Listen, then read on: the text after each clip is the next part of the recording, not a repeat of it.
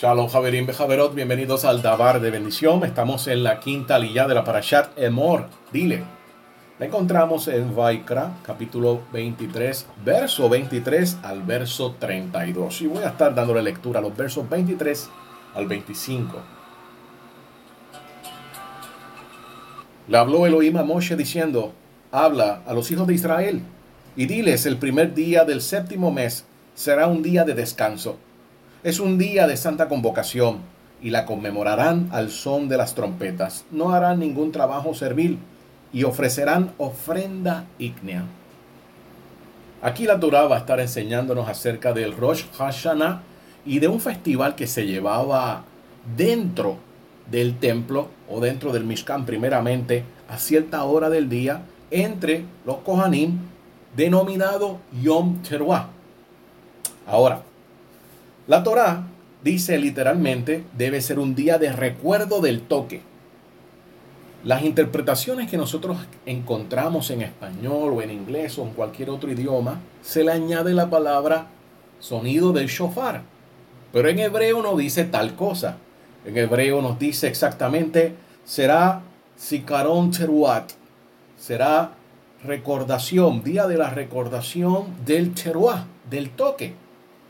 Es interesante esto cuando nosotros podemos escuchar muchos líderes específicamente en el área del movimiento de raíces hebreas del cristianismo, donde siempre están haciendo hincapié de que esto no se trata de judaísmo.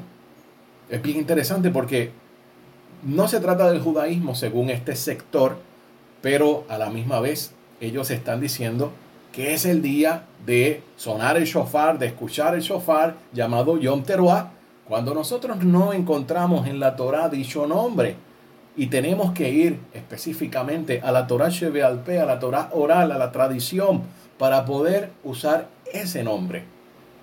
La Torah, como le dije, dice Sijarón Teruah. La Torah no dice que se debe hacer sonar, sino una trompeta, un cuerno de un animal. Sin embargo, nuestros sabios mantienen una tradición de que Elohim ordenó que el sonido sea realizado con el cuerno de un carnero conocido como shofar. Lo aprendemos del mandamiento del jubileo, del Yobel, donde la Torah dice explícitamente, harán sonar el shofar en el séptimo mes.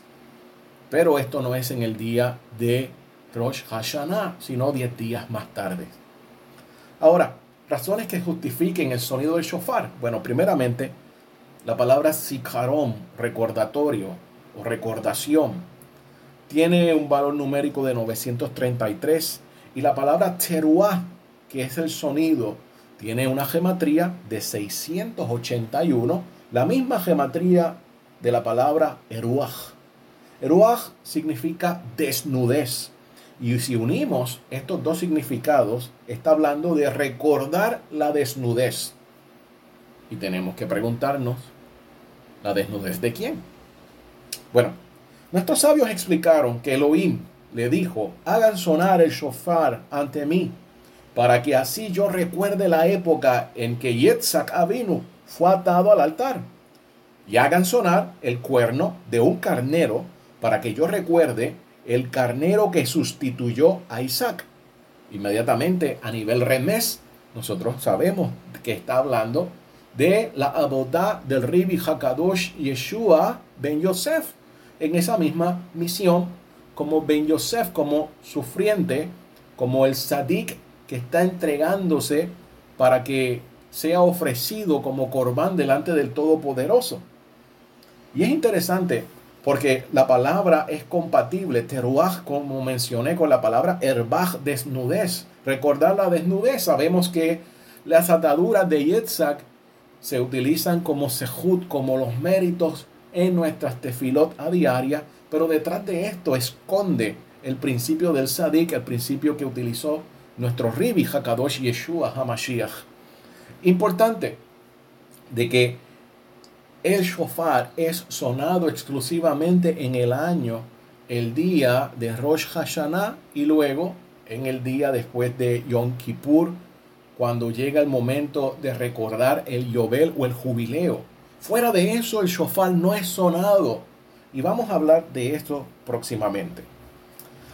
Por supuesto, nosotros debemos saber de que Elohim no se olvida de nada y que no necesita un recordatorio.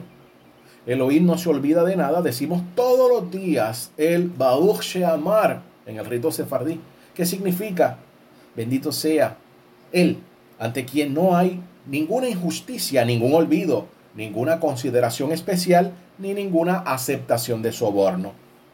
Todo esto puede ser característico del ser humano, pero no de Hashem.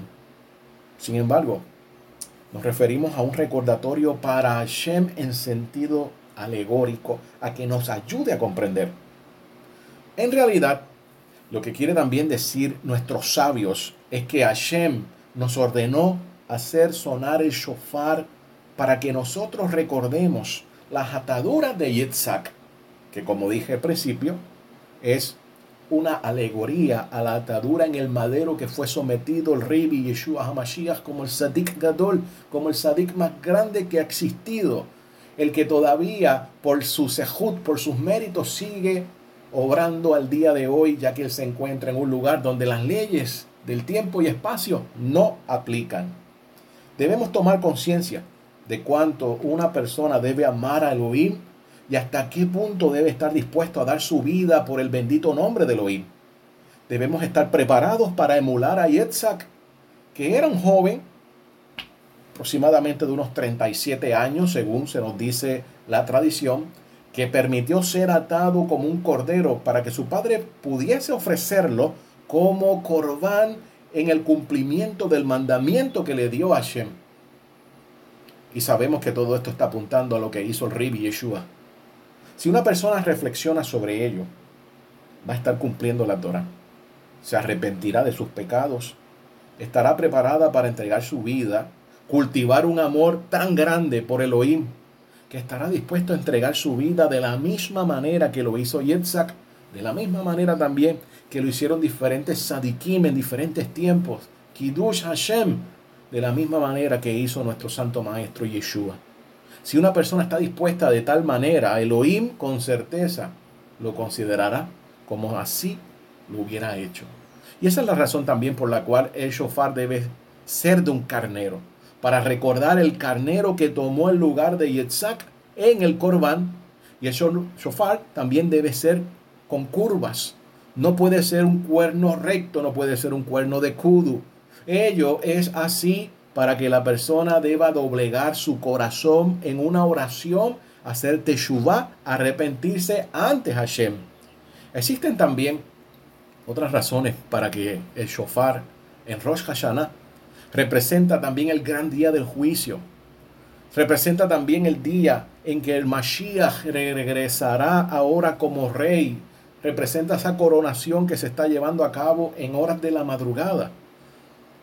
La persona en ese día del juicio es equilibrada entre la vida y la muerte según sus actos. Por lo tanto, la persona debe orar, debe rezar, debe arrepentirse, debe hacer ticum con lágrimas en los ojos debe arrepentirse de todos sus pecados. Y el sonido del shofar viene a sacar a la persona de su letargo. Le hace dar en cuenta de que no se trata de un día normal. Hacemos sonar el sonido del shofar en ese día de la misma manera que se hace sonar cuando la gente sale a la guerra.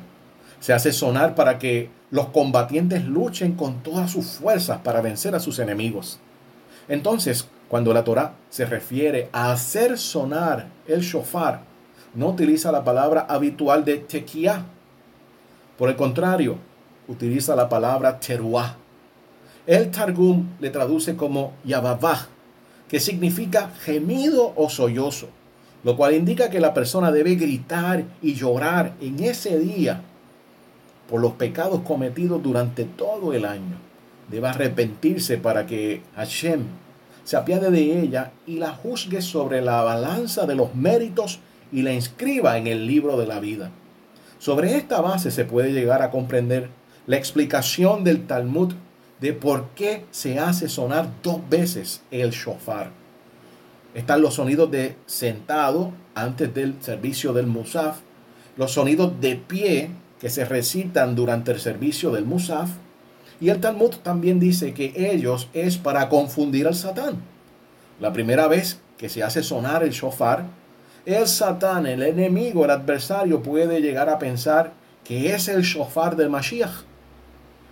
Cuando llegue el Mashiach se hará sonar el shofar, como está escrito, y acontecerá que en ese día se hará sonar el gran shofar. Yeshayahu 27:13. Cuando llegue Mashiach, el Satán perderá todo su poder. Cuando se hace sonar el shofar por primera vez, el Satán, el adversario, no está tan confundido por cuanto que hay una duda de si ese o no es el shofar que se hace sonar para la llegada al Mashiach. Sin embargo, cuando se oye sonar el shofar por segunda vez, el Satán dice, este es sin duda el sonar del shofar por la llegada del Mashiach. Su estado de confusión es mayor y ya no se puede denunciar a los hijos de Israel. Por eso es que esto es un llamado para que solamente se suene en ese tiempo, en el tiempo de Rosh Hashanah, en el tiempo que se conmemora el Yobel, el día de Yom Kippur, la expiación. Fuera de esos días no se suena. Desgraciadamente, muchas personas que venimos de la dispersión con el mejor interés de cumplir la Torah, estamos descubriendo recientemente que esto es así. No es como se nos enseñó al principio que cada vez en un servicio de Shabbat o Kabbalah Shabbat se está sonando el shofar. No, no es lo que la Torah dice. Y si nosotros somos honestos con el Todopoderoso y con su Torah, nos vamos a pegar a lo que dice el mandamiento. Bueno, Javerín, esperando que sigan pasando de esta tarde hermosa que el Eterno nos ha dado ya. Estamos en el día 28 del conteo del Homer siguiendo esa preparación, siguiendo elevando nuestra alma a Hakadosh Baruch Shalom, Javerín.